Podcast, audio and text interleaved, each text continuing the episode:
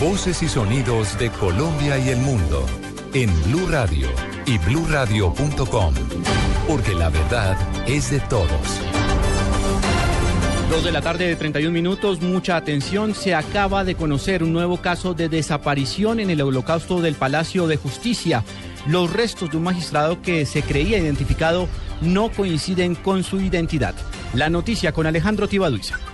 Juan Camilo, mucha atención que estamos hablando de quien fue en su momento magistrado de la Corte Suprema de Justicia, Pedro Elías Serrano Abadía.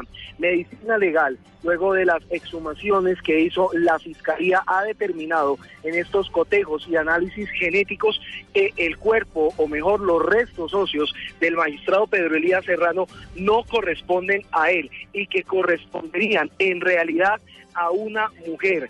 Él figuraba entre la lista de fallecidos de la toma al Palacio de Justicia el 6 de noviembre de 1985.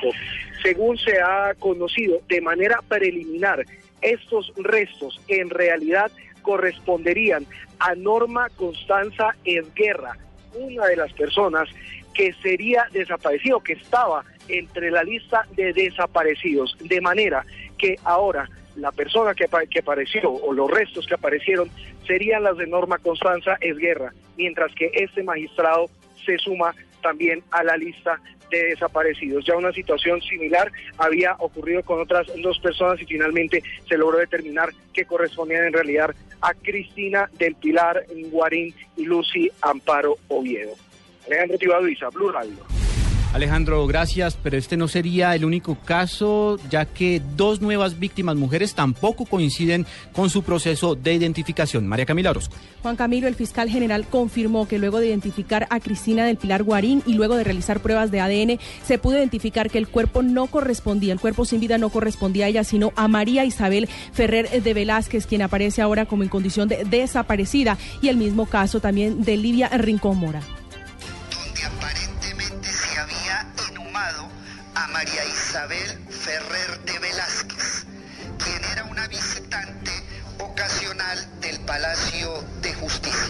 La otra persona identificada corresponde a Luzmeri Portela León.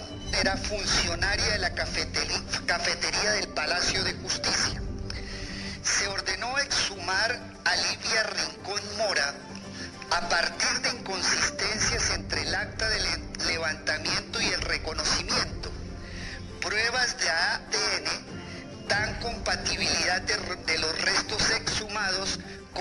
El fiscal general anunció entonces que son dos las nuevas personas en condición de desaparición forzada por los hechos del Palacio de Justicia, Marisabel Ferrer de Velázquez y Livia Rincón Mora, quien fue confundida con sus restos con Luz Mary Portera León, identificada en la mañana de hoy. María Camila Orozco, Blue Radio.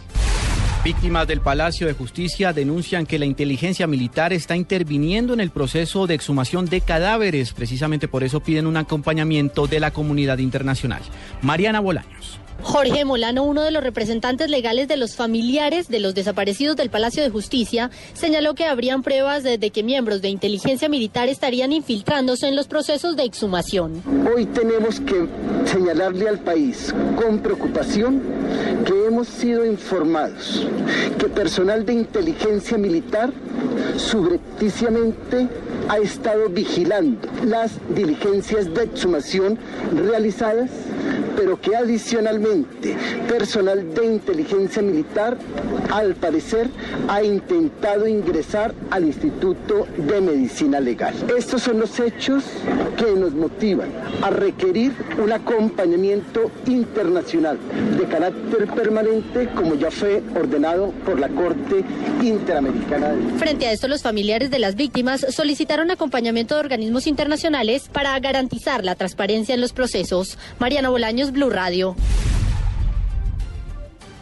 Nueve captadoras ilegales de dinero han sido detectadas y procesadas en lo que va corrido del año, reportó la Superintendencia Financiera. Julián Calderón.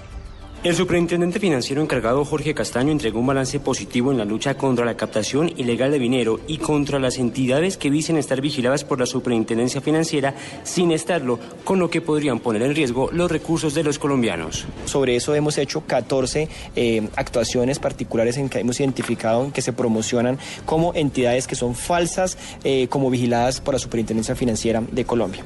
Hay otros eh, esquemas tradicionales un poco más a lo que se conoce como una pirámide promovida movida por Internet, en donde en lo que va lo corrido del año hemos hecho nueve actuaciones particulares en esa identificación de las entidades. Ante la evolución de los mecanismos de captación y engaño a los usuarios, la superfinanciera se está fortaleciendo para detectar las nuevas estrategias de los delincuentes a través de redes sociales.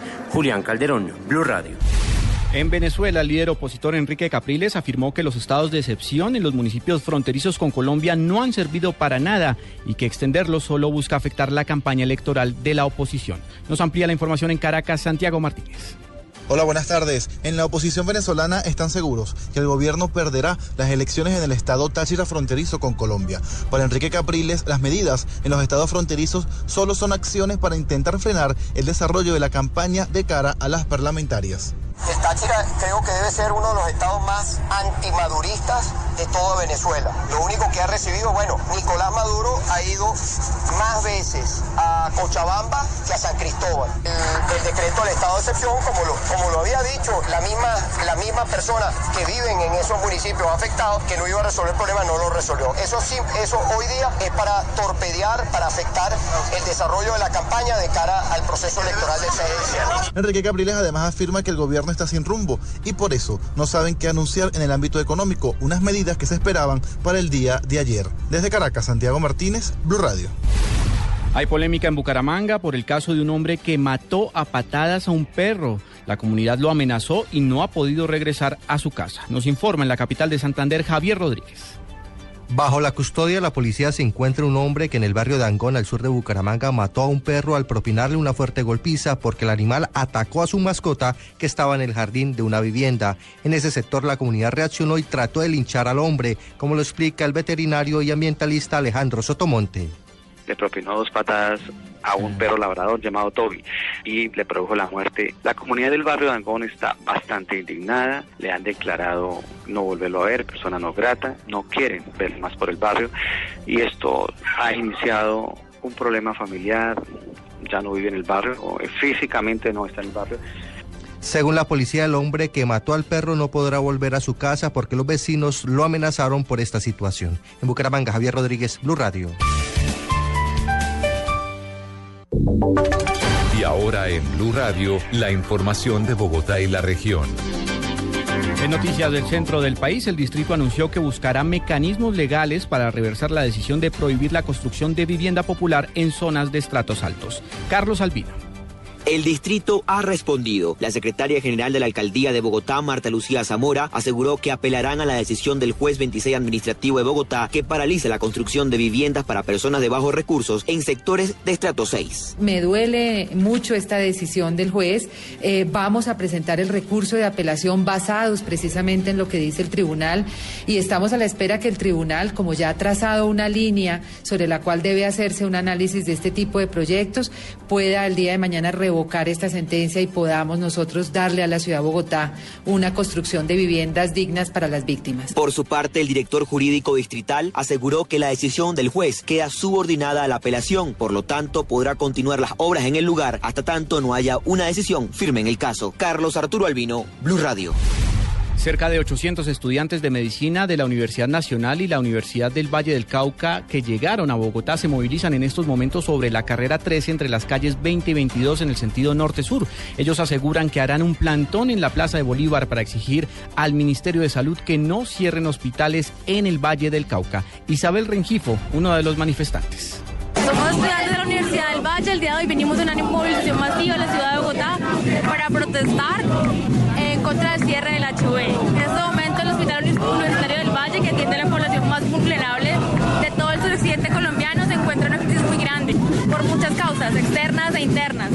Y el gobierno ha sido totalmente indiferente. Estamos en este momento trabajando sin insumos, sin comida, con lo más mínimo y nuestros pacientes merecen muchísimo más que eso. Ampliación de estas y otras informaciones en blueradio.com. Continúen con Blog Deportivo.